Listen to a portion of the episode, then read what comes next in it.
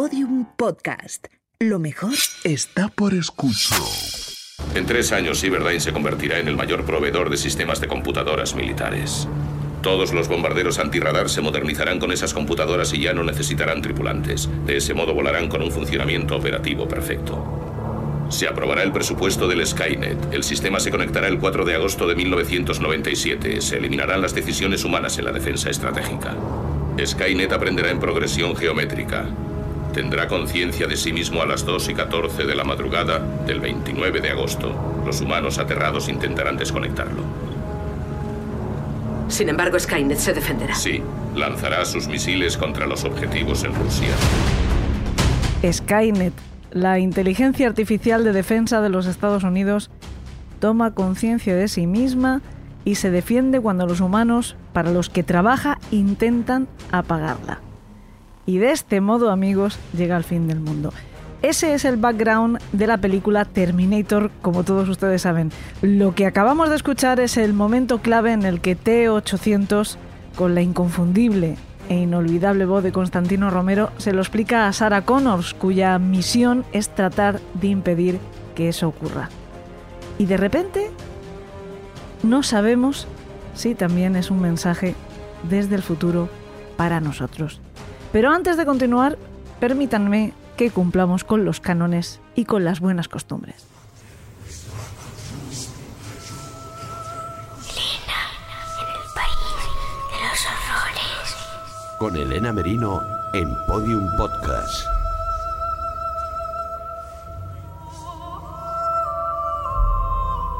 Hola a todos, ¿cómo están? Sean bienvenidos al país de los horrores. Hoy vamos a hablar de inteligencia artificial y parecía una buena idea que nos saludara nuestra propia Friday. Les decía que quizá esto de que Skynet toma conciencia de sí misma y a partir de ese momento empieza a defenderse contra los humanos, quizá podamos tomarlo ahora como un aviso a navegantes después de que hace unos días nos encontráramos en un montón de medios el mismo titular con distintas variantes. Más o menos decía lo siguiente. Un ingeniero de Google asegura que un programa de inteligencia artificial ha cobrado conciencia propia y siente. Y el subtítulo de la noticia era quizá más inquietante. El trabajador fue despedido por violar la política de privacidad de la empresa. No sé si es porque somos fruto de nuestra generación o simplemente porque somos muy frikis o tremendamente tremendistas, valga la redundancia, pero a Salva y a mí, e imagino que a bastantes de quienes supieron de esta noticia, se nos fue la cabeza directamente a la película de la que les estamos hablando. ¿Puede ser esto verdad? ¿Puede una inteligencia artificial tomar conciencia de sí misma? ¿Qué implicaciones podría tener esto? ¿Puede rebelarse contra su creador? ¿Puede considerar que su creador es una amenaza contra sí misma? ¿Puede haber contradicciones en las propias leyes de concepción de la inteligencia artificial que la obliguen a defenderse contra nosotros?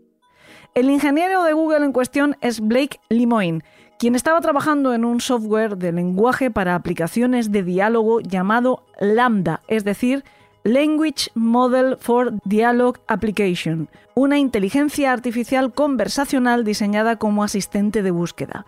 Lambda está entrenada para mantener conversaciones sobre temas abstractos y abiertos hasta el punto de que puede pasarnos desapercibido que estamos hablando con una máquina y no con un ser humano.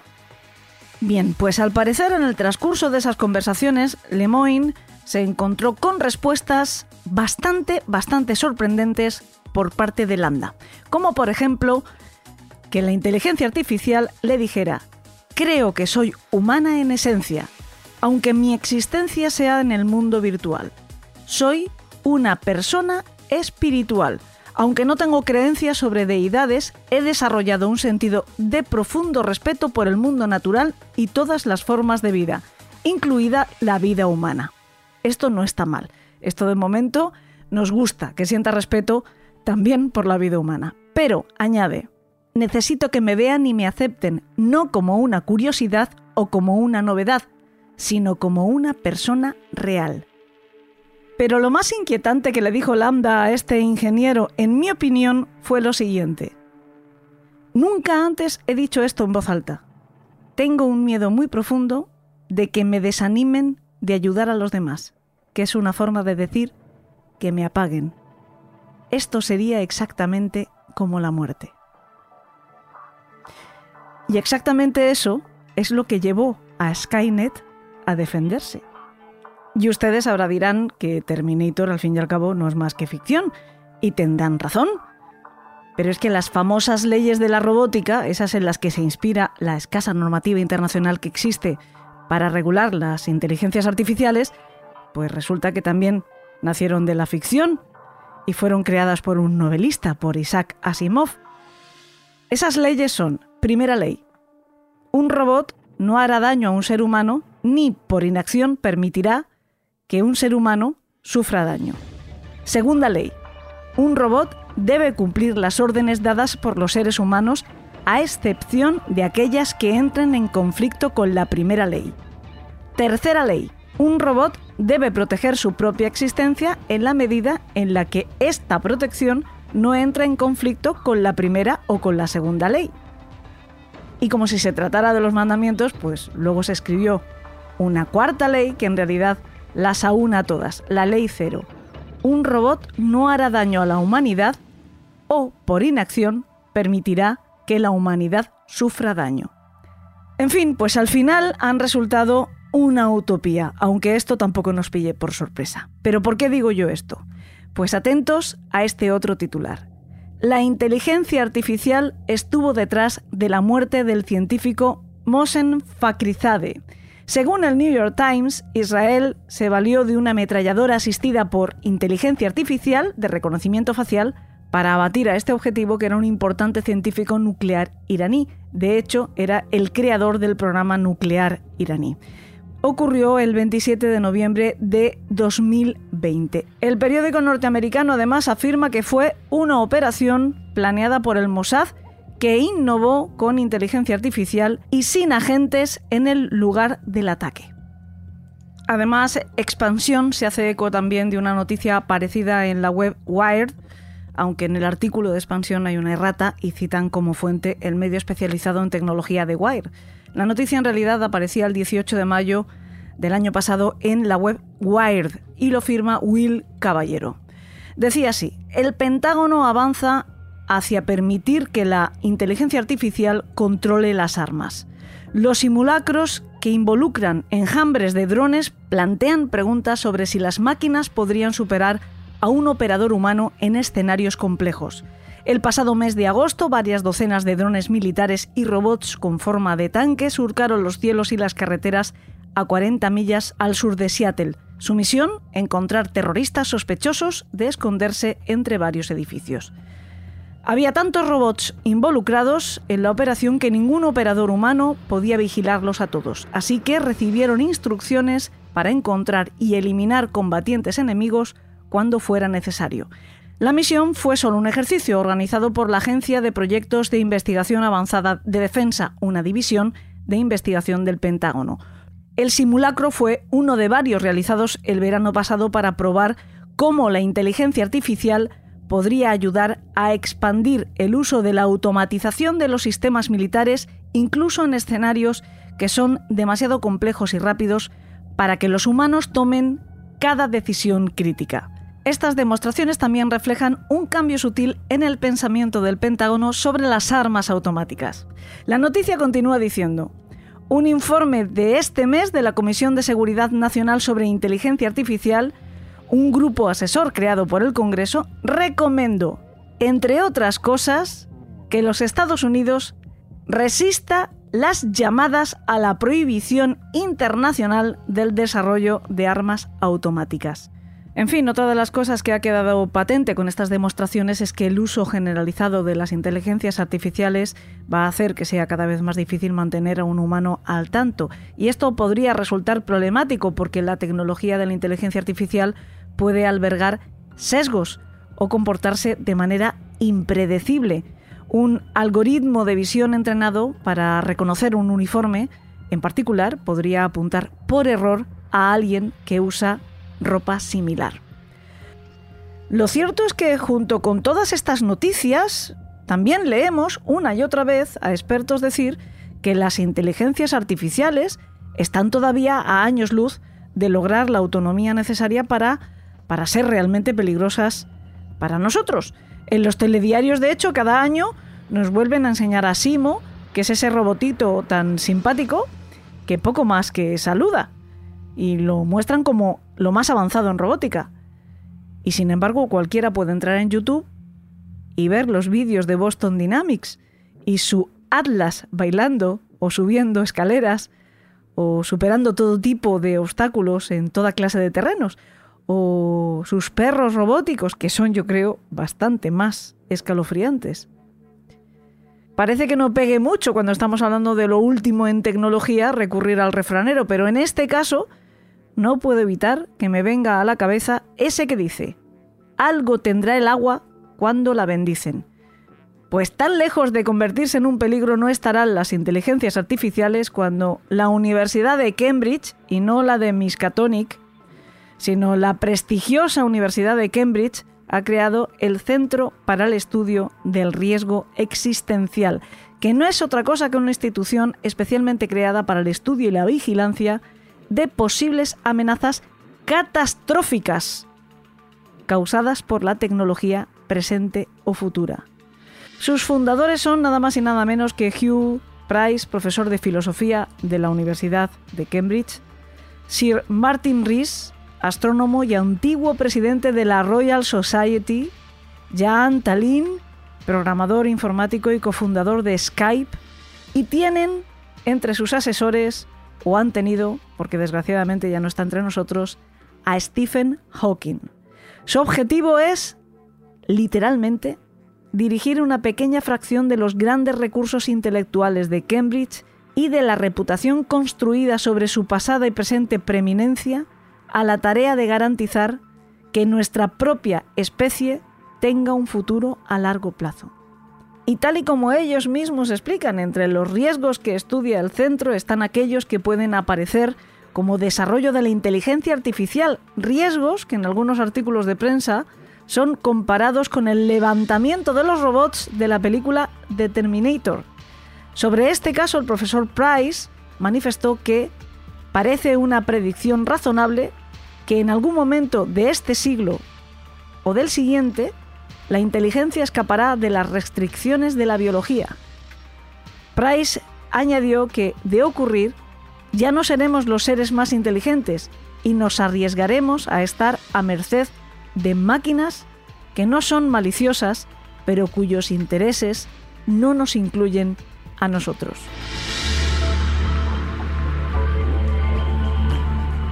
Bueno, pues yo creo que la persona más adecuada para hablar de este tema que acabamos de introducir, Salvador Larroca y yo, es Chema Alonso.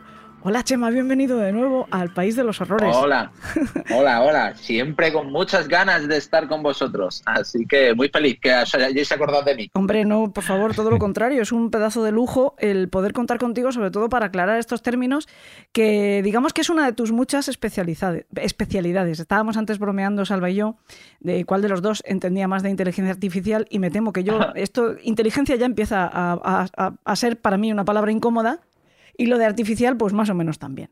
Pero mm, eh, teniéndote a ti como, como persona tan cercana que siempre nos respondes también, pues yo creo que eh, vas a poder aclararnos mucho mejor si estamos ante una guerra nuclear mundial en ciernes, el fin de la humanidad y Skynet tomando conciencia de sí misma y ordenando que salgan los misiles en todas las direcciones, ¿no?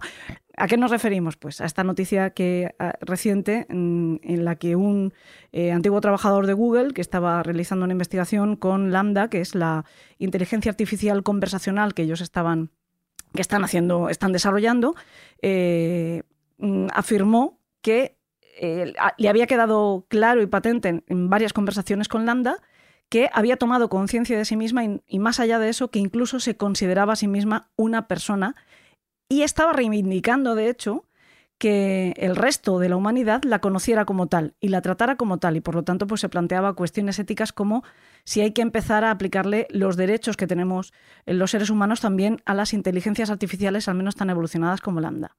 Eh, claro, todo esto pues es un poco em, la sinopsis de tantas y tantas películas que hay en las que, bueno, el ser humano se queda en una situación un tanto desamparada porque la máquina le supera, ¿no? Y siempre estamos vigilantes. ya sabes que en el país de los horrores nos encantan las noticias que, que mm, pueden dar un giro inesperado y hacia el oscuro y las tenemos siempre bajo vigilancia y, esta es una de ellas. ¿Qué puede haber de cierto en todo eso?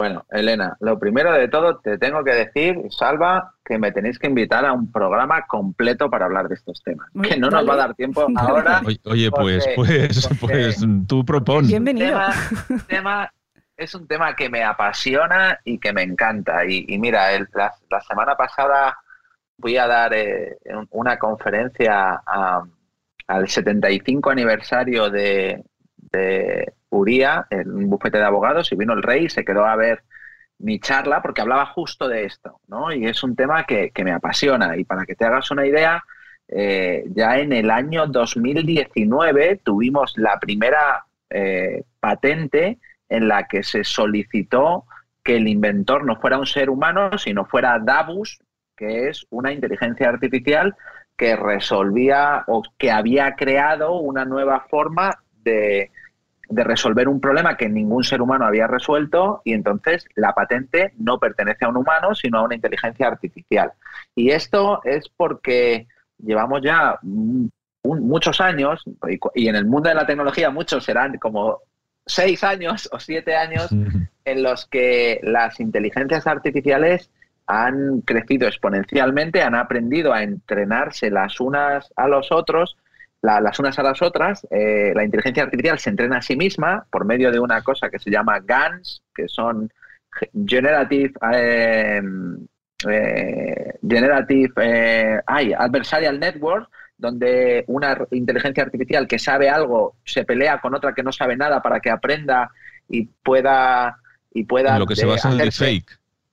Claro, correcto, en eso se basa el deepfake, ¿no? Al final lo que hacen es que esa inteligencia artificial que no sabe nada coge y aprende de una inteligencia que ha sido entrenada con los datos que saben los seres humanos. Pero hay un momento en el que esa inteligencia que no sabe nada ya gana a la inteligencia artificial que sabe todo lo que saben los seres humanos y superan a los seres humanos, ¿no? Por eso hoy en día es imposible ganar a una inteligencia artificial al ajedrez o al Go, etcétera, o ganarla en muchas otras destrezas humanas, ¿no? De hecho, hablamos de, de un término que se utiliza en inteligencia artificial, que es la paridad humana, y decimos que una inteligencia artificial ha superado la paridad humana cuando es capaz de hacer una destreza cognitiva, es decir, una capacidad del ser humano mejor que la media de los seres humanos, es decir, que tiene menos tasa de error. Y nos han ido superando en todo sistemáticamente, ¿no? En el 2016 eh, en el 2015 ya superó a la paridad humana en reconocimiento de objetos, en el 2016 en reconocimiento de, de caras, en el 2017 reconocimiento del habla, 2018 comprensión lectora, 2018 traducción chino-inglés, inglés-chino, el 2019 lectura de labios, como os acordáis la película, ¿no? De, de 2001, HAL, cuando HAL empieza a leer los labios, ¿no? Pues eso ya Sí. lo hacen mejor que los seres humanos en el 2019, que esto es hace tres años que es un montón, ¿no? Entonces, la inteligencia artificial ha evolucionado y una de las cosas en las que, eh, que ha sido un salto, eh, llamémoslo cuántico, aunque no tiene nada que ver con tecnología cuántica, sino simplemente como metafóricamente Sí. muy elevado, cuando la inteligencia artificial ha empezado a entrenarse con todos los datos de Internet. Y esto me explico. Veréis, los informáticos que tenemos la bonita tarea de eh, automatizar tareas repetitivas, cuando hacemos un programa informático, cuando hemos hecho un programa informático, lo hemos hecho de, con tres piezas fundamentales. Una, la, el interfaz de usuario, es decir, cómo una persona se conecta con el programa por medio de los ratones, de los botones, del teclado, etcétera. Segundo, la lógica de aplicación, es decir, qué es lo que sabe hacer ese programa, donde un programador como el de Tron había escrito su programa para dotar de cierta inteligencia a ese programa y en tercer lugar los datos. En la evolución que tenemos ahora, en la que hemos sufrido ahora mismo, los datos ya no son una base de datos, sino es todo Internet.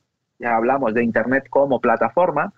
Es decir, todo lo que los seres humanos han escrito en foros, en buscadores, en Bueno, blogs. Chema, en pero eso hay, hay mucha mierda también metida ahí. Correcto, que- correcto, correcto, correcto. Y eso es a lo que voy, Salva, justo eso que has dicho, porque ese es el gran problema. de estas inteligencias artificiales. El segundo nivel es que ya la tecnología ya no la manejamos, los interfaces de usuario ya no son teclado y ratón, ya son gafas, ya le hablamos a la tecnología, utilizamos servicios de cognitivos, servicios de inteligencia artificial para hablamos.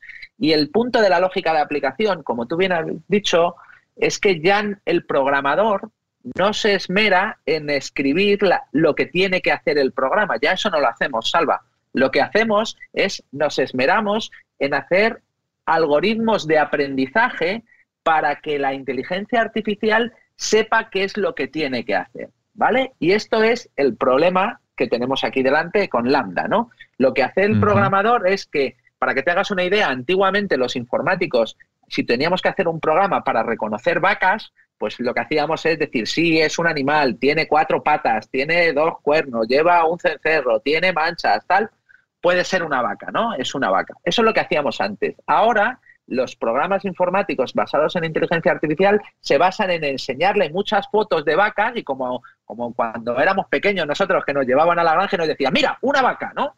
Nadie nos decía lo que tenía una vaca, nosotros aprendíamos lo que tenía una vaca. Pues las inteligencias artificiales hoy en día están sucediendo esto, le estamos dando muchos datos muchos de ellos con sesgos de raza, racismos, insultos, eh, machismo, con todo, y está aprendiendo. Entonces, estos se llaman inteligencias artificiales basadas en datos masivos. Y Google es probablemente la empresa que más datos tiene de todo Internet. Entonces, los ingenieros que están investigando están entrenando sus inteligencias artificiales con todos los datos de Internet que tiene Google. Uno de los que es más común en estos, estas inteligencias artificiales basados en datos masivos es GPT-3. Y ya hace un año hicieron un ejemplo que fue eh, muy impactante en el que ponían dos inteligencias artificiales hablando entre sí y hablaban de lo que significaba ser humano. Y hablaban de dónde estás, pues he estado por ahí, qué duro es esto de ser humano, ya sabes, de vez en cuando te tomas un café, pero el trabajo es muy difícil, etcétera. ¿Realmente es que han tomado conciencia de sí mismas, como decía en este ingeniero? No. Lo que hacen, lo que decimos nosotros es que hacen mimicking, hacen mímica de todo el conocimiento que han vertido los seres humanos en Internet. Pero claro, es que llega un momento en el que esa mímica es sobre el conocimiento de todos los seres humanos. Entonces pueden saber de literatura, pueden saber de arte, pueden ser cultas, pueden razonar, pueden escribir guiones, pueden pintar, como es el caso de Dalí, que es una inteligencia artificial que se ha puesto muy de moda, que tú le dices lo que quieres que te pinte y te lo pinta. ¿no? Un, hacker con un gorro y un ordenador y te lo pinta, ¿no? Eh, o, puede escribir como reverte también o puede escribir como reverte, como la que hicimos nosotros, ¿no? Entonces, al final es ¿Ha tomado conciencia de sí mismo? Pues aquí la pregunta, Salva y Elena, que el otro día me lo hicieron, es, ¿realmente los, seres humanos, tenemos conciencia de nosotros mismos o somos máquinas que hacen mimicking de todo lo que nos han enseñado? Es decir, ¿existe el alma o no existe el alma? Llegamos al, al quid de la cuestión. Entonces, si una inteligencia artificial es capaz de superar a los seres humanos en todas las destrezas cognitivas y poco a poco lo está haciendo y cada vez lo hará más destrezas cognitivas, ¿esto quiere decir que es humano o qué define que es un ser humano? ¿no? Llega al punto este filosófico y casi religioso de, qué hace a un ser humano un ser humano. Pero vamos, en este caso concreto de Lambda no ha, no ha cobrado conciencia de sí mismo y lo único que tiene es un mimicking perfecto con todos estos datos de Internet con los que ha sido entrenado. De hecho, hay una cosa en esas conversaciones, cuando lees la, larga charla, ya te digo que son nueve editadas, ¿no? pero te las lees todas seguidas y sí que estás viendo una cierta ingenuidad que recuerda un poco a los niños, que es justo lo que tú estás describiendo, ¿no? esa forma de aprender y esa, esa manera de mirar al mundo y de mirarse a sí misma, esta inteligencia artificial, recuerda mucho a los niños. Y de nuevo, muchas películas que vemos como la, inteligencia artificial a veces tiene incluso ese peligro de una conciencia demasiado pura también en, los niños. Pura recuerda el experimento que se hizo con Twitter y también una IA que se volvió nazi en 24 horas. Sí, sí. Porque bueno, es que el caso que pongo yo de los traductores, ¿no? Donde la inteligencia artificial que pone en Google y Microsoft Bing para traducir, pues tiene sesgos de género. O sea, si tú le dices eh, the judge eh, told the nurse to take care of the engineer, traduce el juez le dijo a la enfermera que tuviera cuidado, que cuidara del, del ingeniero, cuando podría haber sido la jueza, le dijo al, al enfermero que cuidara a la ingeniera, ¿no? Pero tiene sesgos porque cuando no le programas tú la lógica del conocimiento, sino que la sueltas y que aprenda, le enseñas fotos de vacas, le dices, estos son vacas, no sabes lo que aprende, Igual ¿no? De hecho, una disciplina... luego lo mismo dice que un dálmata es una vaca también, Claro, correcto. De hecho, en, el, en esto ponía un ejemplo muy claro Google de que decía, si veía una foto en la que salía alguien con bata blanca y un estetoscopio y era hombre, decía que era doctor y si tenía era mujer decía que era enfermera. ¿No? Y esto es lo que hay que ir cambiando. También es verdad que TAI, que es esta inteligencia que dice Salva, la de Microsoft, también un sistema parecido de conversacional, ¿no? Una inteligencia artificial conversacional, es que la soltaron, le dieron como libertad, 24 horas de, de libertad, y mm, para que interactuara cualquier cibernauta o cualquier tuitero con ella. Y en 24 horas, efectivamente, se volvió nazi, pero radical, de ser, eh, eh, en su primer tuit, verse esa ingenuidad que estamos diciendo de estoy encantada de estar aquí, me encantan los seres humanos, eh, y ese buen rollismo, que también he de decir, que da un poquito de repelús, que tú te pones a, leer las, las, respuestas de algunas de estas inteligencias artificiales y, ese buen rollismo tan artificial, valga la redundancia, y también es escalofriante, ¿eh? un poco. Pero bueno, pero Elena, es que esta, esa inteligencia artificial había sido entrenada con los mensajes de Twitter, entonces hay mucha gente que pretende ser buen rollista al principio en Twitter, en redes sociales, tiene esa imagen, entonces la inteligencia artificial hace mimicking, ¿no? Hace mímica y copia eso, pero cuando entra en debate también copia las actitudes que tienen los seres humanos en debate, por eso se vuelve tan, tan nazi. O sea, es, un, es, un, es, un, espejo, es un espejo de nuestra propia alma, ¿no? Lo que acabas viendo ahí.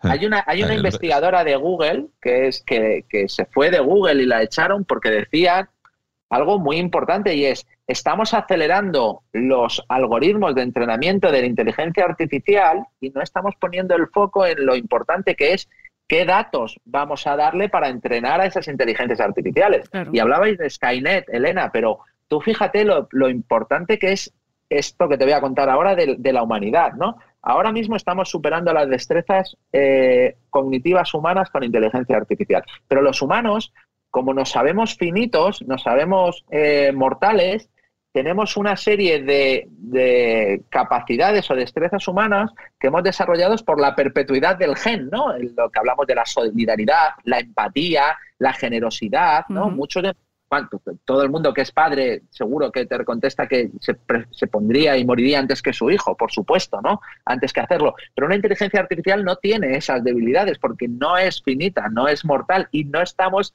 desarrollándole esas capacidades cognitivas, no le estamos desarrollando la capacidad de amar, de empatía, etcétera. Y luego hay una que a mí me da mucho miedo y que sale en la película de Interestelar y he hablado mucho de ello, ¿no? Yo puedo crear una inteligencia artificial puesta en un robot y que tenga una batería y decirle que su misión en la vida es no quedarse sin batería y ser siempre inmortal. Eso se puede programar y por supuesto que se puede hacer y, y lo veremos que llega en el futuro, ¿no? Y podemos hacer eh, y, si le damos todas las destrezas, tendrá más capacidades que los seres humanos, ¿no?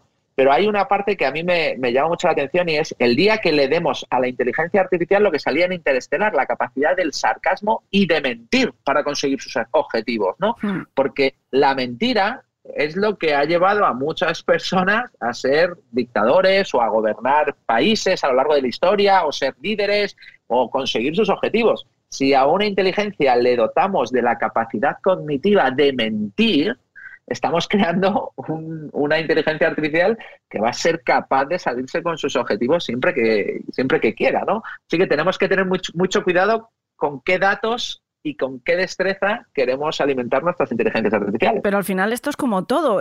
La frontera está en la ética del programador en este caso, como nos hemos encontrado con cualquier avance extraordinario de la, de la tecnología en cualquiera de las disciplinas. Quiero decirte, en medicina, cuando eh, los grandes avances eh, en cuanto a, genética, mm, de repente pusieron el foco o la alarma en el tema de la clonación. Pero bueno, pues simplemente vas desviando, vas encontrando caminos eh, alternativos y hay siempre un país escondido. Esto es como las películas de James Bond. Siempre hay una isla eh, con un malvado que acaricia un gato que está haciendo aquello que todos esperamos que nunca se pueda hacer. Al final, la frontera sigue siendo la ética humana.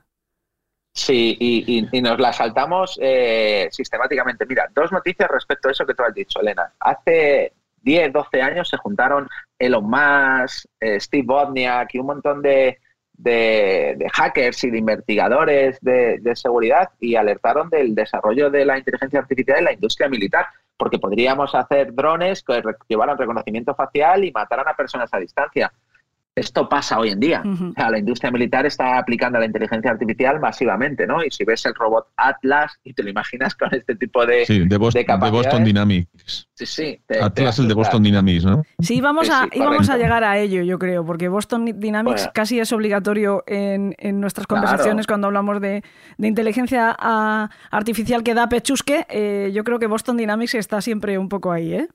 Pero Elena, es que bueno, Microsoft ha anunciado ya que en 2023 abandona el desarrollo de la inteligencia artificial para el reconocimiento facial de seres humanos. Lo abandona, no quiere que seguir desarrollándolo y lo va y lo va a parar porque lógicamente podemos dar la robótica, pero es que hoy en día estamos hablando de inteligencia artificial y el tsunami que se viene en robótica en tres años, en cinco años, la gente no se lo está esperando. O sea, los robots sociales te van a meter dentro de, la, de, de las fábricas, dentro de las tiendas, los hoteles, etcétera, y la robótica es lo que vamos a ver desarrollarse en la próxima década. Y de hecho, con todo el problema que tenemos de suministro de chips, de hardware en todo el mundo, es que vamos a ver eh, que la potencia de los países va a ser quien tiene más robots con inteligencia artificial, porque el desarrollo de la inteligencia artificial está muy bien, pero les falta la otra parte que es la robótica y que se está desarrollando en paralelo y es brutal. ahí sí que tendríamos Terminator ya definitivamente, ¿no? Bueno, lo, vamos a, lo vamos a, ver.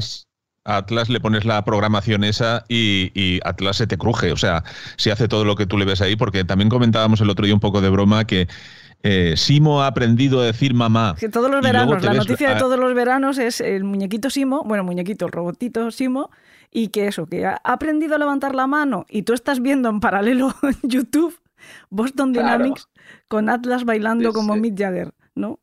a mí los perros me dan, yo he estado con los perros y tal, y me dan cierto repelunchi. Y después de ver eh, Stranger Things, más todavía. Sí, sí, sí, hombre, Chema, es que al perrito de Boston Dynamics le pones una ametralladora encima de la espalda y lo pones a, cuidar un perímetro y no pasa ni el aire. O sea, es, tiene, tiene una sensación de... Sí. Sí, sí, el vídeo ese del perro con la cola que abre puertas se me da mucho. Trabajan en manada, es que los, los drones trabajan en hype, ya en colmena, y, lo, y, esto le suma la inteligencia artificial. Pero, eh, Elena, el, el, tema es que tú dices que da pechusque y tal, y que son la ciencia ficción. Es que no es, es que yo no solo hablo de ciencia ficción, es, que yo soy ingeniero, es que, que, yo estoy haciendo tecnología, es que yo lo estoy viendo todos los días, es, que yo trabajo con esto, ¿no? O sea, que no es que no es ciencia ficción. Y yo me estoy remitiendo mucho a, a, la película Terminator, pero en realidad tenemos una que explora un poco todo esto que estábamos diciendo, que sí, que nos la han vendido como una película imposible, porque al fin y al cabo es de superhéroes, pero bueno, aquí tenemos a Jarvis y a Ultron, ¿no? Que son como esas dos caras de la misma moneda. Ultron aprendiendo de todo lo que ha vertido en la red y, claro, haciendo su propia interpretación y convirtiéndose eh, en el Skynet más moderno, ¿no? Y Jarvis con esa ingenuidad que hablo, que incluso ese buen rollo da un poquito de, de repelús, ¿no? Que acaba siendo también eh, otro personaje que es visión. Si al final, eh, Salva, al final sois visionarios. Eh, dice, dice Chema que él es ingeniero y trabaja con eso, pero vosotros lo ideáis. Estáis dando malas ideas. Visionario, el, el, otro día, hace relativamente poco, se presentó un programa que dibuja cómics. O sea que, Chema, ya estamos hablando tú y yo de crear algo por ahí. Porque si no, no, no, no, me jubilo yo de dibujante. Oye, yo, sí, para, yo ya presenté. Para, darle arte. Yo, en cierta ocasión, uno de los programas cortitos que teníamos, que, era como el aperitivo del programa, estaba afónica, pero afónica absolutamente, y lo presentó entero Siri, ¿eh? O sea que, que hombre, pues no, no es que utilizara unas grandes habilidades, simplemente le di un lector, pero, pero ya, yo ya soy una pionera también. Entonces, Chema, Chema, lo del tema de las, de las leyes sobre la robótica que, hizo famoso Asimov, ¿eso se tiene en cuenta o es simplemente algo romántico que se menciona en las películas y todo eso? Porque es que yo lo que veo es que en el momento se le dé el poder de decisión a un, a un sistema de estos inteligentes, eh, pueden pasar cosas. Bueno, eh, el, tema es que las leyes de la robótica que me acabo de, me acabo de recibir de regalo, que me ha regalado Arturo González Campos de, de Todopoderosos por, por mi cumple Sí. el otro día, la fundación, y me lo voy a repasar eh, eh, porque tenemos que tomarnos en serio la ética, ¿no? Y, y habrá que ir pensando si las reglas de la robótica esas de Asimov, que él demuestra que no son perfectas, tienen sentido o hay que pensar en otras. También están las, la- los principios de la inteligencia artificial, que son, yo creo que un poquito menos utópicos que, los principios de la robótica de Asimov, de Asimov, son como un poquito más prácticos, pero no dejan de ahondar siempre en el beneficio de la humanidad, en la transparencia, en la vigilancia, en la equidad. Hay una cosa que a mí me... Hay uno de los puntos que a mí me, me llama la atención precisamente mm, cuando lo contrastas con la noticia esta de, de Tai y su conversión en 24 horas a, a la ideología más radical. eh, y es que se supone que una de esas normas es la equidad y la inclusividad, ¿no? que las inteligencias artificiales deben de tratar a las personas de manera justa y respetar los principios de no discriminación, diversidad e inclusión. Bueno, pues ya vamos mal. Ya vamos mal, ¿no? Si dejamos que aprendan por sí mismas o si dejamos, Claro. como decían algunos de estos titulares, que, que el, el usuario que interactúa con ellas las trolee, ¿no? Y las acaba pervirtiendo y convirtiendo en eso que nadie queremos. Correcto, Sí, porque pero cualquier además- cosa que le digas a una inteligencia artificial podrá ser utilizada en su contra. Exacto, Están ¿no? aprendiendo siempre. Y en contra de la humanidad, que es peor. Y entonces, ¿quién es el que controla esto? Quiero decirte, porque alguien tendrá que estar vigilar al que vigila. O sea, en algún momento dado, alguien tendrá que ser el que, el que desestime la propuesta que haga la máquina. O sea, porque, porque si por una de aquellas llega a la conclusión de que somos muchos en la Tierra y que sobra el 30%, nos hace un Thanos. O sea, eh, Bueno, sería así de eh, fácil. Depende con qué lo programas y cuáles sean los recursos que le das. O sea, Claro. es que esto es así. Si tú decides cómo lo creas eh, y cómo, qué datos le das para que aprenda y, y, y qué objetivo le pongas, porque al final eso es, Es la que clave, estamos- qué objetivo le pongas. Estamos viendo, estamos viendo que hay gente como Putin o con Kim Jong-un o gente así que le da un poquito igual. Entonces, eh, ¿quién te dice que esos tíos no toman una decisión unilateral por su cuenta y, ¿sabes? O sea, quiero decirte que el, poder y la responsabilidad, aunque lo diga Spiderman, es muy verdad. O sea, que, que ¿cómo se controla, cómo se controla todo, todo este potencial, no? Bueno, pues espérate que todavía están, todavía se está desarrollando la tecnología cuántica, que le queda todavía una década a la tecnología cuántica para hacer. Eh, de hecho, están hablando de nuevas tecnologías, están cambiando el rumbo y tal, pero le quedan unos 10 años. Pero es que al final, una, entrenar inteligencias artificiales es conseguir que, que hagan mucha prueba, ensayo y error y que aprendan y que el aprendizaje es una cuestión de, de probar, equivocarse y volver a intentarlo, ¿no? Entonces, a medida que aumenta la potencia de cómputo, más rápidos aprenden las inteligencias artificiales, ¿no? Y más rápido superan a la humanidad en, en destrezas eh, cognitivas, ¿no? Y, y entonces el, esto, en cuanto llegue la tecnología cuántica dentro de una década, puede ser espectacular el avance, ¿no? Hmm. O sea, es, es- es el, el nuevo, la nueva manera de la tecnología es que no vamos a ser capaces de saber cómo se ha creado un, un sistema, lo hará la inteligencia artificial, serán los creadores de la tecnología. O sea, que vamos a ser perfectamente unos inútiles. Bueno, O sea, porque si de la, mi- la mitad de cosas ya que hay en tu casa no sabes cómo se han hecho, porque sí, tú sabes que la tele funciona, pero tú no tienes ni idea de cómo se hace una tele. O, o seguramente tienes ya una nevera por ahí que tiene un coeficiente de inteligencia mayor que el tuyo, o sea, o que el mío, ¿no? Que- Bueno. que, eh, o sea, que llegamos a un momento que somos eh, puñeteros a- a- inútiles, o sea, al lado de todo esto, ¿no? Sí, bueno, y te, te he Y- dicho las patentes, que ya desarrollan patentes donde crean cosas que nosotros no hemos creado. Wow. ¿Y, y quién se beneficia de eso si no hay una persona detrás que, digamos, Una eh, empresa. pues no sé, se pueda beneficiar? Una empresa, claro. Una empresa. Sí, sí.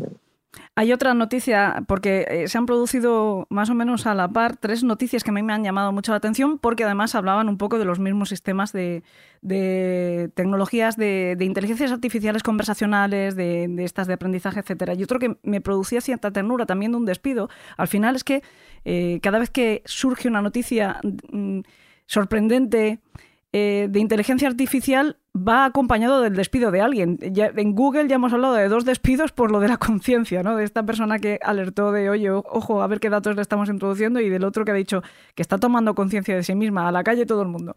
Tampoco habla muy bien, muy a favor de, de lo que pasa ahí dentro, ¿no? Es verdad que nos falta información porque estamos hablando de titulares y seguramente tendrán una cierta intención. Pero otra de esas noticias a mí me producía cierta ternura y cierta pena también, porque hablaba de que habían despedido a otra persona por utilizar una inteligencia artificial, además que has mencionado tú eh, el, tipo, ¿no? La GPT-3, em, y la había estado utilizando desde su puesto de trabajo para hablar con su novia difunta. Es decir, había enseñado a la inteligencia artificial a ser... Como en Black Mirror. Mm, sí, sí, sí, exactamente igual. Que eso, es, lo que mismo le dijo yo, Black Mirror. Es lo que dijo Salva, efectivamente. Y, y, además, da, conforme vas leyendo la, noticia, eh, te va dando aún más pena porque la propia eh, el propio él se tuvo que, por lo visto, suscribir a una página o algo así, o una aplicación, algo, no, recuerdo muy bien los datos, pero ya de por sí ese, esa interacción que él iba a poder tener iba a durar solo seis meses. Es decir, entrenó una inteligencia artificial para recuperar la sensación de estar con su, con su chica que iba a volver a morir eh, a los pocos meses. Yo no sé si a mí me hace falta cierta, cierta inteligencia artificial porque me paso de emocional, pero, pero eh, es dura esta noticia también. Entonces veo que hay inteligencias artificiales que a lo mejor no son capaces de mentir todavía, pero sí de engañar, ¿no? de hacer creer a otra persona que son alguien que ha muerto, que tienen conciencia, que, son, que detrás de, esa conversación hay alguien con, con sentimientos. Bueno, básicamente es lo que ha hecho Landa. Sí, un mimic incompleto, un mimic incompleto, sí, sí. Esa, es así el, el, mundo. Y lo de los despidos, eh, ten en cuenta, Elena, que cuando un ingeniero publica esto en las redes, pues hay una avalancha de, opiniones y le puede costar a la compañía muchísimo dinero en gestionar una crisis. Sí, sí, sí. Eh, entonces puede llegar a los medios de comunicación, a los políticos, se puede montar una. Entonces son muy cuidadosos con los datos que se dan porque al final no están, no están consensuados ¿no? con el equipo de investigación. Entonces, si un investigador dentro de un equipo, que hay muchos, coge y hace una publicación como esta de sentido que toma conciencia de sí misma, pues fíjate la que se ha montado. Pero no, sé si es peor, porque claro, eh, el, titular de mm, un ingeniero de Google dice que Landa ha tomado conciencia de sí misma, ya de por sí es duro, pero un ingeniero al que después han despedido, por decirlo, suena, ajá, es que trataban de ocultarnos algo. Inmediatamente la mente conspiranoica, ¡pum!, se despierta, ¿eh? Bueno, yo lo tengo visto en Disney también. En, Marvel, en Disney, si un, si un, dibujante hace declaraciones públicas personales eh, sobre algo, un material de la compañía, la compañía te funde. O sea, es, así. Mira, en Star Wars ha pasado. O sea, la, la, chica esta que salía, la protagonista, no me acuerdo ahora cómo se llamaba, la que salía en la serie de Mandalorian, que era ella de ideología de, de ultraderecha hizo un par de comentarios eh, sobre los campos de exterminio y tal, y a la calle. Hombre, no, es lo mismo, no es lo mismo. Quiero decirte, ahí la que se volvió Hombre, no, pero son, son opiniones. Mira, James Gunn eh, le, le, sacaron un Twitter de hace 15 años haciendo chistes sobre, sobre pederastia y tal, y, lo echaron también, y luego lo, tuvieron que readmitir. O sea, eh, que, hoy en día tú no puedes hablar por tu cuenta. Ya, pero no sigo sin pensar, pensando que no es exactamente lo mismo. Yo soy, en general, estoy bastante en contra de la cancelación, porque me parece que todo el mundo merece. Em, incluso una segunda oportunidad o explicarse, pero hay determinadas cosas que, sobre todo si estás haciendo como el caso del Mandalorian, ¿no? que es una serie que va a ver también un público bastante dúctil, porque mm, aunque lo veamos los mayores, lo van a ver los niños también. ¿no? Yo creo que vosotros que sois padres, ah, salva sus, sus niños ya son bastante grandotes, ¿no? pero seguro que Seguro que Chema ha visto con sus hijas eh, de Mandalorian, ¿no? No, no, no. No, no, mira. No, no, le gustan los, no le gustan los, ni los superhéroes ni, ni, Star Wars. Me han salido. Vaya. Me han salido, me han salido princesas. Vaya. pero sí, pero el, el, por supuesto que las ven, eh, películas de, de, ese tipo. Y, pueden luego tener el interés de seguir a, a los actores, como hacía yo cuando era cría, ¿no? Y, eres dúctil, eres muy influenciable por según qué formas de pensamiento. Y entiendo que una empresa como Disney trate de desvincularse de ese tipo de pensamiento. Sí, es De verdad que todo el mundo una sobre opinión. todo pero- que tiene, tiene un problema de, de economía, porque hay gente que aquí lo hemos vivido con series españolas donde los actores han hecho comentarios, y me viene a la cabeza alguna que no quiero decir, y las han politizado y pues, eh, pues toda la gente de ese partido político pues no ido a ver la película y ya está, por, Mm, por esto. Entonces es un, es un problema económico para la compañía. también. mm. Yo creo que cuando uno está trabajando tiene que ser profesional y Sí. cuando uno está en su vida personal, pues Sí. opina lo que quiera. Sí, sí, sí. Sí, de hecho, eh, a mí en Marvel me han pasado, recientemente he estado haciendo portadas para el mundo Star Wars otra vez y, y me pasaron una lista como de 20 puntos de cosas que no puedo hacer. Quiero decirte, ellos, ellos tienen, tienen mucho cuidado con lo que presentan, pese a ser ciencia ficción o que hay una cierta violencia y tal, ¿no? O sea, eh, ellos son muy conscientes de todo esto, de cómo, de, de hecho también eh, leí hace poquito que Boston Dynamics pertenecía a Google y a, a- a raíz de un vídeo que se publicó de, de Atlas precisamente disparando y tal,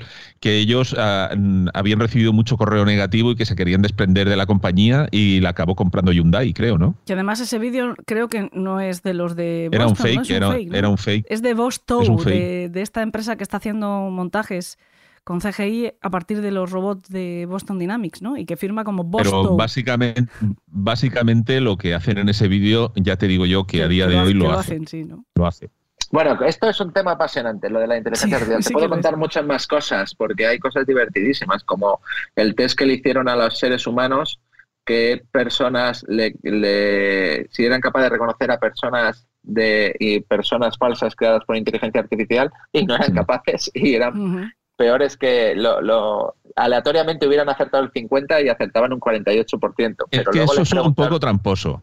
Eso es un Sí. poquito tramposo, porque en una imagen fija, en una foto, eh, es muy fácil colártela, pero en un vídeo en movimiento ya es más difícil no, que no se note que, una, que un, un ser digital es digital. Salva. ¿no? O sea, Salva, dale dos años. Es que el, el avance que va esto es, es- es brutal, ¿no? Pero lo importante no era solo, porque eran, eran imagen, dentro de dos años en vídeo son perfectos. Bueno, ya el vídeo de, de Barack Obama hablando, es, el deepfake es, es espectacular, ¿no? Pero lo, lo peor, eh, Salva, lo que más me llama la atención de, de ese estudio es la tercera prueba, donde les decían, selecciona si es verdad, si es de verdad o si es falsa, y dime cuál es el grado de confianza que te da. Fijando, fijaos, utilizando otro servicio cognitivo, otra destreza cognitiva que tenemos los seres humanos, prejuicio, Sí, el prejuicio, el ¿no? Que tú ves a alguien, tú ves una foto de Chema Alonso con el gorro y dices, ¿y ese tío con el gorro? ¿Qué será? ¿Cómo ha llegado ahí? ¿Cómo está ahí el, el este, ¿no? El, el prejuicio que te da. Bueno, pues la gente votó mayoritariamente que le daban más confianza las personas falsas, ¿no? Que ese es el problema que tenemos, que hoy en día la, estamos acostumbrados a interactuar con seres humanos por medio de Internet, vertimos una imagen que no es nuestra, que es falsa, que sí con filtros, Claro. la foto seleccionada y tal, y esto crea a las personas un montón de, de, de frustración cuando se ve de verdad cómo es en, en la vida real y además hace que te den más confianza esas, las que estás acostumbrada a ver que son falsas, que son es que yo, por, por- por ejemplo, nosotros haciendo TVOs, cuando tenemos que diseñar personajes, a nosotros nos dicen básicamente las líneas del personaje, cómo ha de ser en grandes líneas, ¿no? Entonces, tú, si tienes que diseñar un personaje malvado, le pones ciertos rasgos que indudablemente el primer vistazo vas a saber que es malo. Y, y yo creo que con la manipulación de este tipo de cosas es muy fácil también saber eh, qué tipos de rasgos la gente valora como, como familiares o amistosos, ¿no? Eh, hay formas de, cara, formas de ojos, que, que ya eh, de por sí suscitan más, mm, más pues eso, más, más eh, empatía, ¿no? Eh, yo creo que eso básicamente ya está inventado hace mucho tiempo. Yo creo que las personas funcionamos eh, con el primer vistazo en- y esto lo mantiene. O sea, tú le pegas un vistazo a alguien y de entrada te causa una impresión, aunque no hayas hablado con él ni nada, ¿no? Y aquí una imagen estática a la que le has añadido, le has dado una personalidad mm, bondadosa, yo creo que eh, es más fácil que la gente empatice con eso. Claro, luego pones la foto de un tío real con las arrugas que le ha dado la vida, de los disgustos que se ha Claro. llevado y todo ese tipo de cosas, y entonces es más fácil identificar que hay un trasfondo detrás de esa foto, ¿no? O sea y que por va- lo tanto pero- menos fiable. hackean nuestras vulnera- vulnerabilidades. Tenemos vulnerabilidades, debilidades por, por prejuicio y nos hackean. Es así Pero de- es, es curioso lo que dices porque también eh, pasa con los bebés, que no sé si un bebé, un bebé de, de meses, de días, o sea, de días no porque tiene que ya tener bien la, vista desarrollada del todo, pero sí de meses, eh, no sé si se puede atribuir a, ese, a, un niño tan pequeñito perjuicios y sin embargo también hay rostros que les eh, despiertan confianza y el niño en cuanto ves una cara confía, se deja coger, está feliz y ve otros rostros y no. E incluso esto ocurre, aunque esté eh, sea terrible, ocurre con razas. Un niño que a lo mejor se ha criado en un entorno de una raza ve de repente a una persona de otra raza y el choque le produce cierta cierto rechazo incluso a veces, ¿eh? Mi, mi hijo, la primera vez que vio un hombre negro, empezó- la, cabeza le giraba como, como si fuera un, un ventilador detrás del, del pobre hombre mirándolo todo el rato y al otro le daba risa, claro, porque era la primera vez que veía un negro. Eh, es que es así, tú tienes, es un aprendizaje instantáneo, ostras, Claro. y hay gente de otro color. Sí, sí, sí. Yo tengo una, una familiar mía que es también negra, pero además negra con la piel muy, muy oscura. Y cuando la primera vez que vino a España, a Alicante, que, no tenemos tantas personas negras, eh, cuando le presentaban a un niño, le daba dos besos al niño, el niño se, se tocaba la cara por si se había manchado. Era, era, era simpático verlo porque era una reacción natural del niño y, y, por supuesto no tenía ninguna maldad, pero ella le daba dos besos y el niño hacía así, luego se frotaba como diciendo a ver si me ha pintado, pero no me ha pintado de pintalabios, sino que me ha pintado de, de que esta señora es de otro color, ¿no? Y era, era simpático verlo también.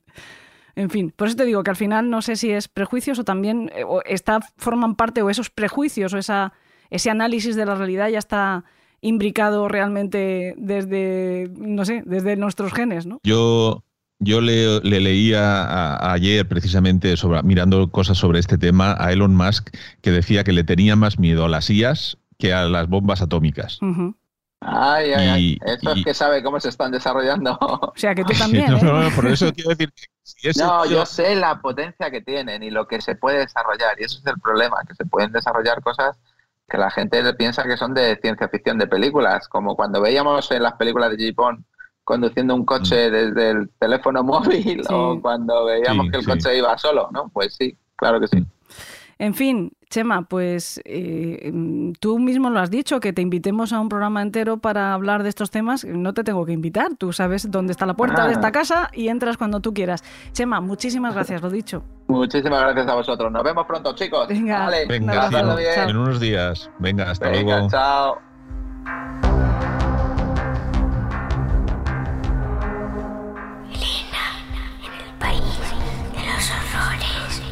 Con Elena Merino en Podium Podcast. Jolín, Elena, qué fuerte, ¿eh? Todo lo que nos viene, todo lo que nos viene. Y además, hace, hace no tanto tiempo las máquinas, las IAS, no pasaban el test de Turing. Y a la tercera ya, les, ya los pillaban. Y ahora, si contestara yo, me pillarían a mí antes que a la máquina. Ujú.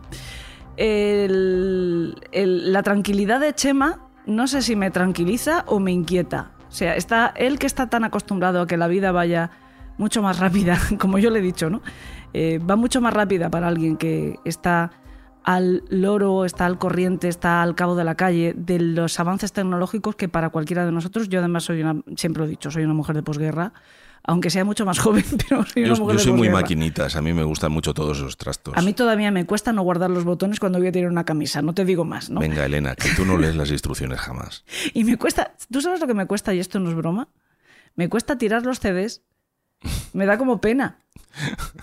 Esto que estoy confesando yo es como, es muy cutre. Es ¿no? un poco patético, Es un sí. poco patético. Cuando te dan, bueno, en- muchas ocasiones eran drivers para. para Sí, esos ya me he acostumbrado. Eso ya me he acostumbrado a Sí. tirarlos por lo que tú acabas de decir, porque nunca leo las instrucciones. Y que ya están en internet todos, y muchos de ellos vienen implementados ya en los propios sistemas operativos y todo eso. Pero me cuesta. Y además soy un poco retro. Soy de las que me he comprado un tocadisco, tocadiscos, he recuperado todos mis vinilos y estoy comprando vinilos. Mi hija Soy igual, ¿eh? sí, soy de mi hija es- es una, es una chica de 22 años y, y le gustan. Tu hija es peor que se ha comprado una Polaroid. Sí, sí, que no valen para nada, pero bueno. Ahora los fotógrafos me dirán, ah, ¿cómo que no vale para nada?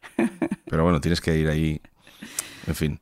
Bueno, pero lo que estábamos diciendo, que para alguien como Chema, que está viendo que lo que nos ha dicho hoy, cuando volvamos eh, dentro de un mes ha podido cambiar ya las cosas. O sea, estamos hablando de que el avance no es ninguna tontería. O sea, se queda obsoleto una conversación que mantengamos como es esta. Que, es que pasa una cosa, y es que Chema es un visionario informado. Quiero decirte, él sabe cómo funciona la tecnología y sabe lo que se está haciendo. Y sabe que hay muchos proyectos en desarrollo que a lo mejor todavía no se han hecho públicos, pero están ahí y, bueno, unos pueden ser militares, otros no. Eh, en fin, sabemos que las tecnologías que nosotros conocemos se, se, se están desarrollando actualmente, pero las que se hacen públicas llevan como 15 años, ¿no? Entonces, eh, bueno, no sé. De todas maneras, sí que es cierto que nosotros acabamos de asistir a, Open Expo, que es esta feria de innovación que organiza también My Public Inbox. Está allí lo de Boston Dynamics. Que, es, que vimos a, una de las empresas españolas que trabaja con Boston Dynamics, vimos un montón de expositores y hay una cosa que a mí me gustó mucho de esa feria y es la gran presencia de empresas de seguridad que había incluido instituciones de seguridad como pueda ser Policía Nacional o como pueda ser Guardia Civil. Es que hay gente con muy malas ideillas por ahí. Y una cosa fantástica es, yo recuerdo conversaciones cuando, cuando hacíamos el especial de Deep Web, ¿te acuerdas?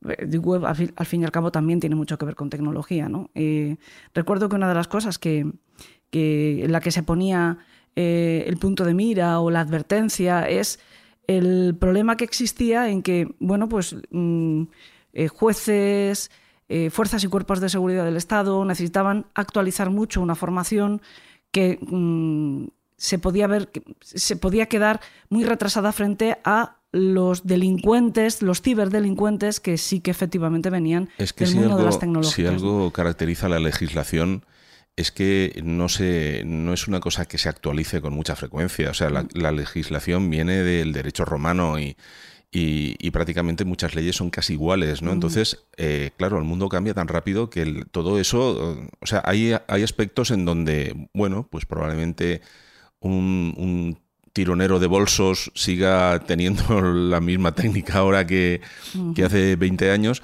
pero, pero hay otros muchos delitos que, no, existían siquiera y, que, y que, bueno, todos estos tíos eh, que se dedican a ellos aprovechan ese tirón y a lo mejor las penas en un principio se pensaba que iba a ser una cosa más light y a lo mejor eran unas penas inferiores a lo que al final se está haciendo por, por, internet, ¿no? Por ahí y con fraudes piramidales y mil historias que, que, bueno, se escapan un poco de la ley. Pero una cosa que sí que me gustó y es la sensación que me llevo de esa feria, y es una sensación muy buena, es que eso ha cambiado. Eh, esto de que... Está en proceso de cambio. sí, pero bueno, nosotros asistimos a varias charlas.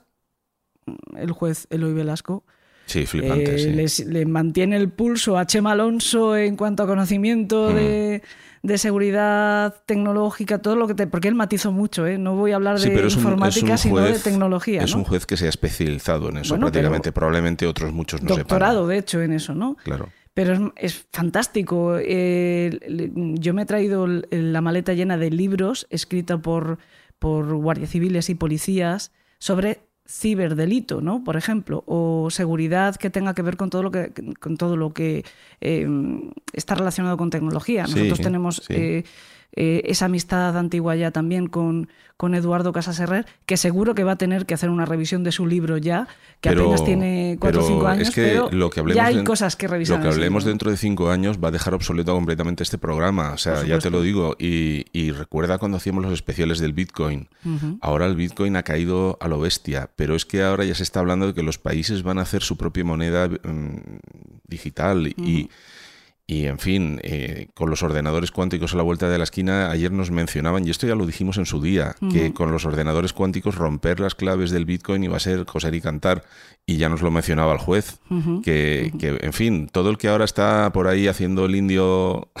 sí, que es fantástico, que se va a poder rastrear sí, sí, que ahora, se, ríe, se ríe en tu cara de, que estoy haciendo por epirulas y no puedes decodificarlo, espérate un poquito. Es verdad, porque hoy estamos hablando de unos aspectos alarmantes, nunca negativos de momento, solo alarmantes, que pueda tener la tecnología, por lo menos la CIA, eh, todo esto, ¿no? De que tomen conciencia o que vayan a ser quienes controlen eh, lo que puede dañar directamente al ser humano, que son las armas, etcétera. Pero por supuesto estamos dejando de lado eh, la gran parte, ¿no? Que es Mm. la aplicación positiva, que, que este, el, que gran cambio que ha traído para bien todo lo que tiene que ver con el avance tecnológico, sobre todo precisamente con las inteligencias, inteligencias artificiales, también y sobre todo en la lucha contra el delito, aunque eh, es verdad que va a pasar siempre. La noticia va a ser el fallo, la noticia va a ser Sí, el que, el que lo consiguió, sí. la, la- la- la minoría o lo raro, lo extraño, si no, no sería noticia. Y ya van a encontrar ustedes, por supuesto, alguna noticia por ahí de que una inteligencia artificial ha metido en la cárcel a alguien que era inocen- inocente pues por un reconocimiento facial equivocado. O como decía Chema, que una máquina ya puede registrar derechos de autor, o sea, básicamente. De hecho, tu vida diaria está plagada de IAS. Y, y cualquier persona que llama a un teléfono de asistencia de cualquier tipo de, no sé, llamas a Telefónica, llamas a, a cualquier compañía y te ponen el, el contestador automático y vas siguiendo unos pasos, eso también es una IA. Es una IA a la que le partirías la cara porque lo que quieres es contarte, contarle tu vida, cuál es tu problema y no que de, si pulsa uno accederá al servicio de... no Bueno, sé pero es sorprendente a veces que yo les cuento mi vida porque cuando me dicen, eh, diga brevemente su problema. A mí me consta que Ahora en yo muchas ya me he acostumbrado a decir la palabra clave, pues avería, pero antes yo les contaba mi vida, decía, pues resulta que he ido a llamar a mi madre y no a mí me... me consta que en muchas ocasiones hay alguien escuchando. Menos también. mal, porque...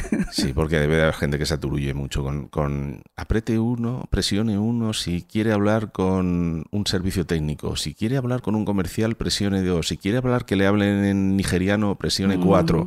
Y empiezas así y al final la gente se desespera, porque ahora espere, le pasamos con el departamento adecuado. Oye, igual me sale faena de esto. Para mí lo más impresionante fue eh, cuando he cambiado de tele. Mm. Yo ahora tengo una tele que es más inteligente que yo y también se declara en huelga. Esta, además, sin anunciártelo. De repente te hace una pirula y no hay quien le coja el pulso. Te la gestionan en remoto. Ya. Y, da, también da una sensación rara ver cómo tu tele se, se, mueve sola. Sí.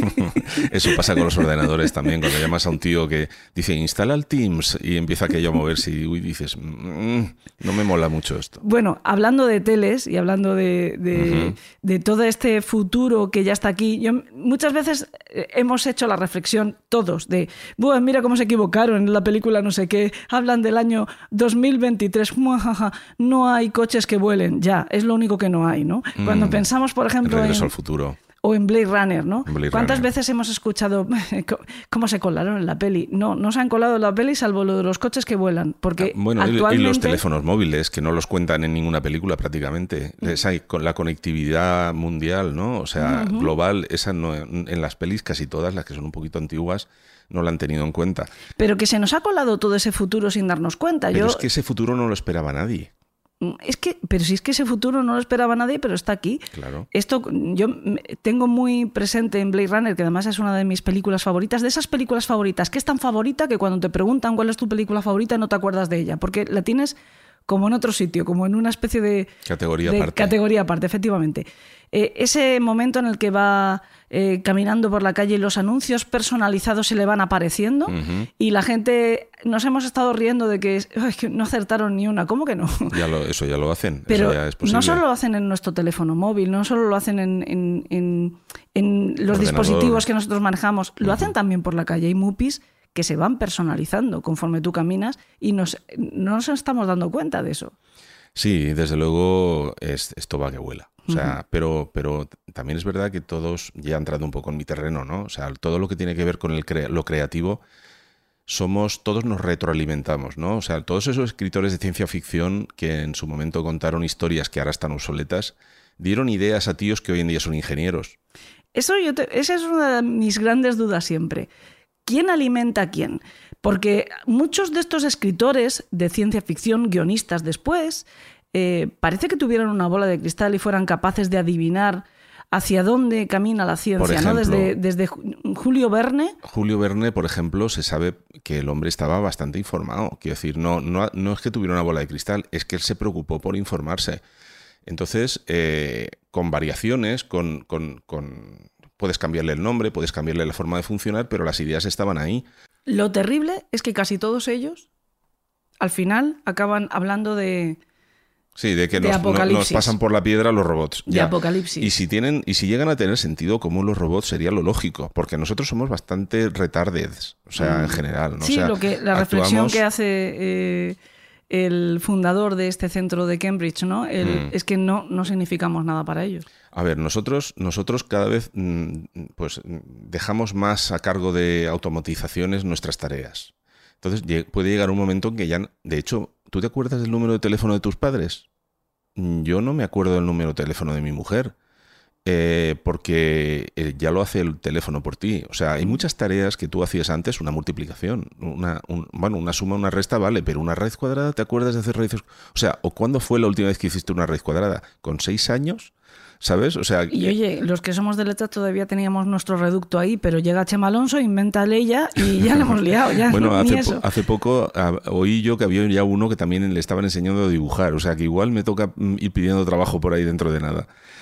Pero, pero lo que sí que contaba yo en una charla el otro día, el tema de lo que es la, la retroalimentación y, la, y, y el filtrado, ¿no? Somos recicladores los creativos. Todos los que aportamos nuestro granito de arena a, bueno, pues a contar historias y tal, vemos cosas, leemos cosas y esas cosas en tu cabeza a lo mejor adoptan otra forma y esa es la que acabas dibujando o filmando o programando. Y, bueno, la historia del cine está plagada de, pequeñas bits de información, pues desde Viaje a la Luna, ¿no? Que ingenuamente pensaban que con un cañón podían lanzar la nave, ¿no? Y dices, bueno, ¿y cómo vuelves, no? y el cañón, bueno, claro, porque en esa época todo, todo estaba toda por ahí, todavía por hacerlo. El viaje a la luna real todavía no se consideraba y de hecho el viaje a la luna hay quien ni se lo cree aún.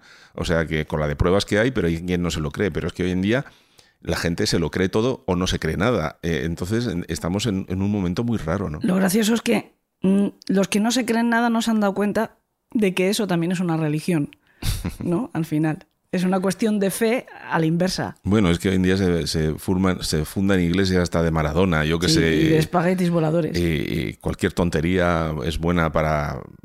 Y yo creo que en el fondo es la soledad, ¿no? Lo que nos está llevando a todo esto. Y una, una de las facetas que pretenden cubrir con las IAS es precisamente cubrir la necesidad de compañía de muchas personas mayores, a lo mejor, que están muy solas y tal, y una IA que dé el pego, ¿sabes? Pues a lo mejor puede hacer un poquito por esas personas. No sé, hay muchas cosas que se pueden aplicar para lo bueno porque siempre pensamos en, en- en- Putin planeando una invasión mundial o, o en alguien haciendo algo malo con todo eso. Y la verdad es que hasta aquí hemos llegado. O sea, hemos llegado hasta el 2022 con gente que tenía muy malas ideas, pero con gente que también ha tenido muy buenas, ¿no? Y como siempre se ve más a los malos que a los buenos, pero yo confío en que, en que el sentido común de algunos supla todo eso.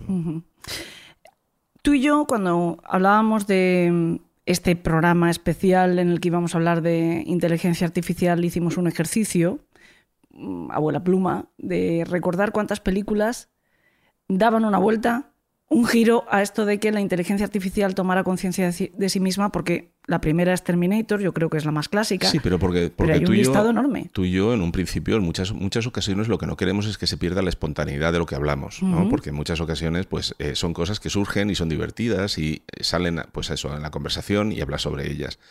Y hicimos una lista, una Ujú. lista que no hemos, no hemos investigado, digamos, ¿no? No, Por- no. Porque hay 100 millones más de Sí, sí. películas.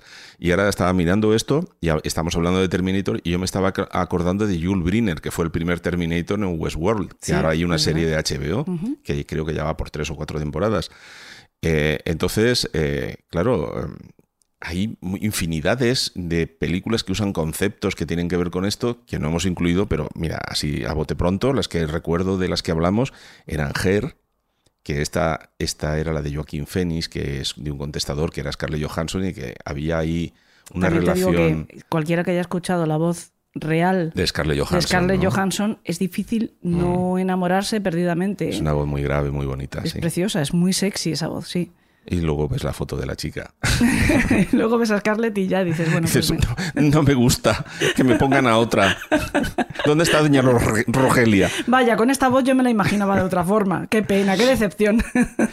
Luego, pues mira, también Blade Runner, que haces hincapié tú lo de los coches que vuelan, ¿no? Pues Sí. en Blade Runner tenías ahí a los coches volando, que bien que mola, pero es bastante caro hacer volar coches, ¿no? Pero bueno, luego la amenaza de Ultron, si recuerdas en la de los Vengadores, que, que Tony Stark crea a un Jarvis digital, pero eso se contamina y se acaba convirtiendo en una amenaza, que era Ultron, que es otra exterminador de humanos, ¿no? Sí, es una Skynet, pero Sí, que tiene, a su rollo. tiene cuerpo, ¿no? Y Mm. que además se obsesiona con tener un cuerpo Sí. eh, biológico. Y de ahí nace la visión. Bueno, luego también tenemos Inteligencia Artificial de Steven Spielberg con el, el Jerry Oswald, este el chico del sexto sentido. Eh, Tau, eh, Ex Máquina, que también tiene mucho que ver con los temas de la creación de, de IAs y de formas humanoides y de la relación del creador con su Sí. obra, ¿no? Es un poco. Frankenstein también, Sí, sí, esa película. Como mencionábamos, Terminator, Yo Robot.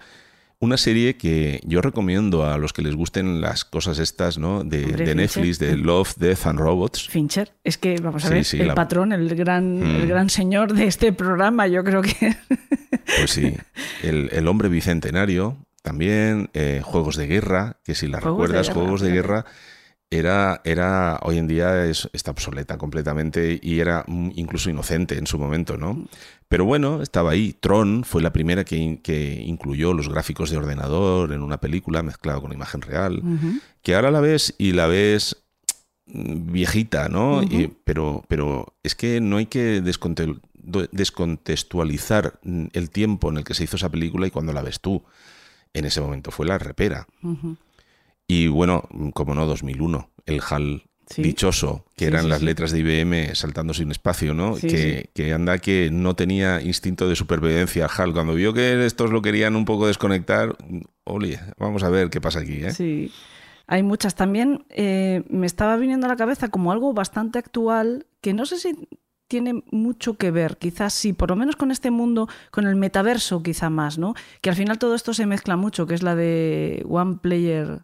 ¿cómo se Ah? Ready One Player, creo que es. Sí. One Player One o algo así es. Mm. Sí, sí, esa también. Pero es- esa yo creo que Más con el metaverso, ¿no? más con los videojuegos Sí. y más. Pero bueno, es que los videojuegos, mm, básicamente un juego, un videojuego funciona porque tiene una IA.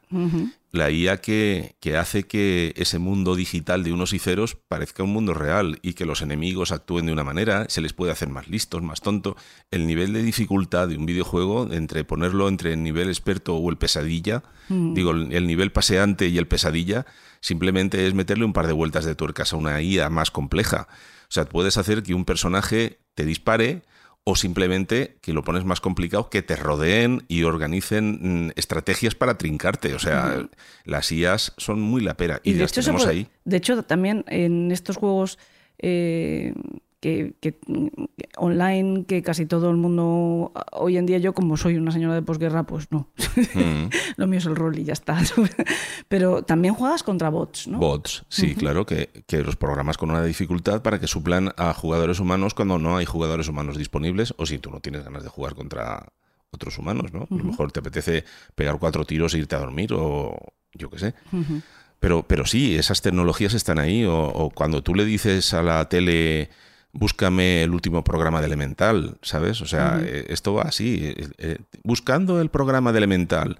No he encontrado el programa de Elemental, que bueno, suele ser la respuesta más tan escondidos estamos, ¿no?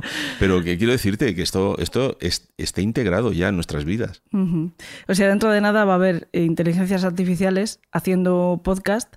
A mí eh, lo, de, lo de que lo locuten me da un poco de rabia, pero ya han visto que son capaces, con un poco de voz robótica, pero son capaces. Ahora, si empiezan a ser capaces de hacer guiones, a mí no me viene tampoco mal, ¿eh? De vez en cuando. A ver, hay cuentos ya, hay- y de hecho hay sinfonías hechas por IAS. Sí, y, y, ojo, que hay algunas que suenan muy bien, ¿eh? las he oído. ¿eh? Eh, le, han- le metieron todo lo de Mozart y la IA hizo una, una, una composición que los expertos fliparon un poquito. ¿eh? O sea, y hay por ahí textos también escritos que, que bueno, incluso en el arte, fíjate, hay, hay mm, IAs que pintan cuadros. Creo que las menciona Chema también en algún momento de, de la charla. Y, y, lo único que tienes que hacer es darle información a ella, o sea, a la IA, para que sepa, digo ella, porque no sabemos realmente si es ella, ello, ella o... Como es inteligencia, la inteligencia de momento ella. Aunque nos han hecho una broma hace poco, un buen amigo que es Fernando López del Oso, y nos ha dicho que Landa ha decidido que quiere que le llamen Alfredo, ¿no? Alfredo, Alfredo, sí. Como el mayordomo, ¿no? Es un nombre de mayordomo, ¿no? Con su pues no sé, programación de servir al humano a lo mejor. Que ya hay una inteligencia artificial, por cierto, que se llama Alfredo y no estoy segura si es de Google, creo que también es de Google. Salva, tengo una, tengo una idea, tengo una idea que... una inteligencia artificial me ha prestado una idea, porque ya sabes que a mí se me ocurren eh, de vez en cuando solo. Tenemos, hablando de guiones, un cuento de un buen amigo, además muy divertido, que me gustaría que escucháramos. Nos lo ha escrito, nos lo ha escrito Coldo Azpitarte. Venga, vamos a ver qué nos ha hecho eh, Doc. Para nuestro, para nuestro Club de los Marineros Muertos. Pero como nosotros tenemos todavía mucho que contar de cine, de películas que hablan de inteligencia artificial, de cómo han sido capaces de prever un futuro que ya está aquí, que ya podíamos dejar de hablar, igual que se habla de, nuevas, nuevas tecnologías, dejemos de utilizarlo de nuevas. Sí, sí, son las viejas, viejas, viejas mm, tecnologías, porque siempre va a haber algo último. Exacto. Entonces, eh, ¿Te parece si presentamos, escuchamos el cuento de Coldo, pero en el programa de la semana que viene repasamos algunas de estas anécdotas de cine en nuestro octavo pasajero, que fíjate que hasta tu sección tiene algo que ver también con esta peli. Bueno, en su momento ya establecimos una cierta un cierto paralelismo entre esos universos, dos de ellos, ¿no? Los de Alien y Blade Runner. ¿Te acuerdas? Mm, sí, claro que sí. ¿Te parece si entonces la semana que viene terminamos de hablar de cine relacionado con inteligencia artificial? Venga, vamos a ver. Dejamos a todos nuestros secuaces esperando. Vamos a ver la inteligencia artificial o lo que sea que es Coldo. bueno, igual, igual tiene una máquina escondida, porque la verdad es que es una máquina. Él es una máquina.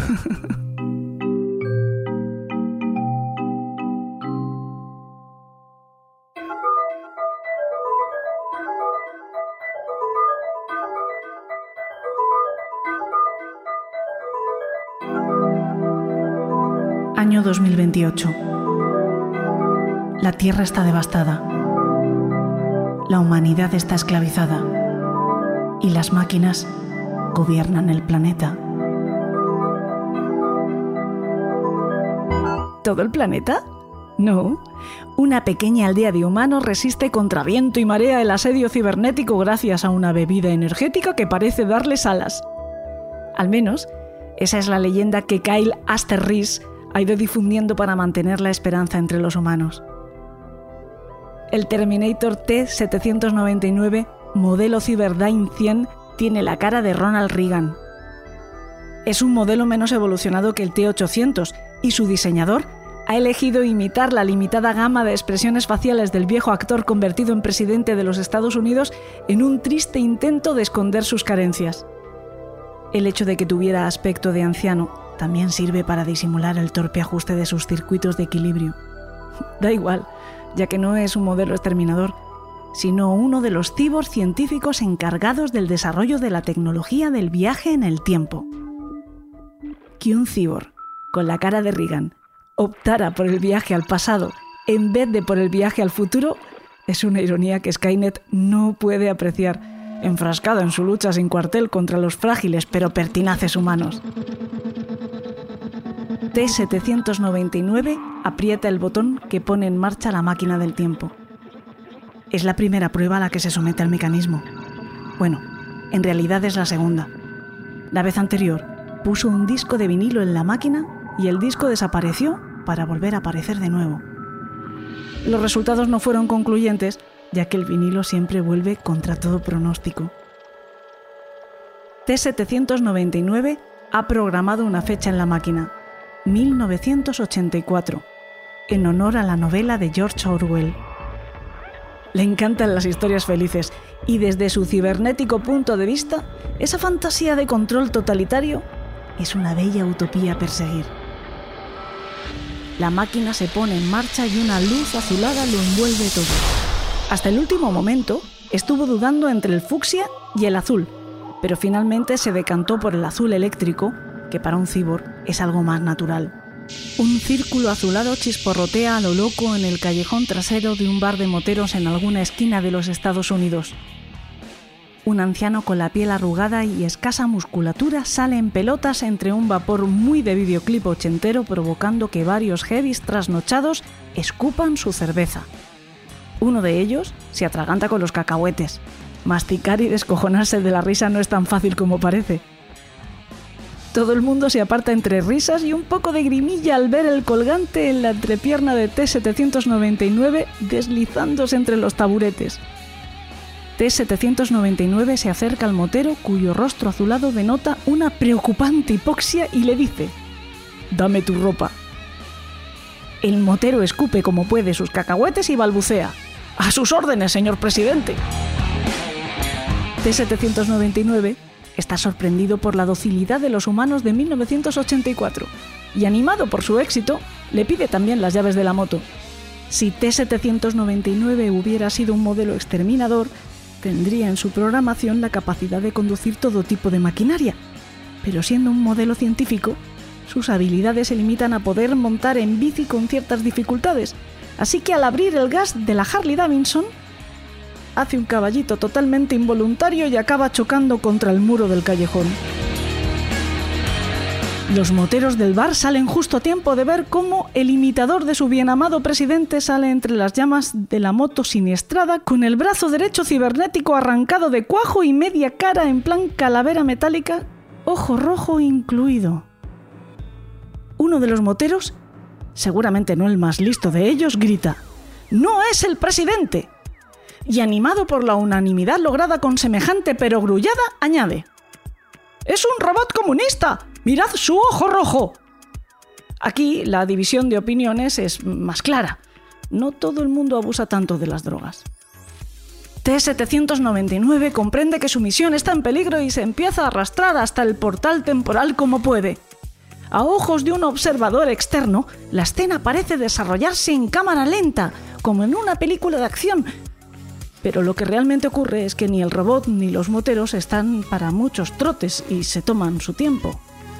Afortunadamente para Skynet, T-799 consigue activar el mecanismo de retorno y con otro chisporroteo azul desaparece. T-799 ha vuelto al año 2028. Su brazo derecho gotea un aceite viscoso desde la zona amputada y la mitad quemada de su rostro le hace parecer un pariente lejano de Harvey Dent. Se sienta en la silla de reparaciones y mientras diversos robots auxiliares comienzan a reconstruir su antebrazo, T-799 introduce una interfaz para descargar todos sus archivos en Skynet. Skynet, esa conciencia colectiva, ese magma divino que coordina a todos los cyborg y máquinas del planeta, reflexiona. Se ha cumplido la paradoja del abuelo. Me he creado a mí mismo gracias al antebrazo amputado de este inútil de T-799. Antebrazo que los propios humanos usarán para desarrollar la tecnología que me verán hacer el 4 de agosto de 1997. Ahora, solo por las risas, voy a enviar a un exterminador con la cara de Arnold Schwarzenegger, otro político famoso en tiempos de los humanos, a ver si se carga la madre del pesado de John Connor. Total, que puede salir mal.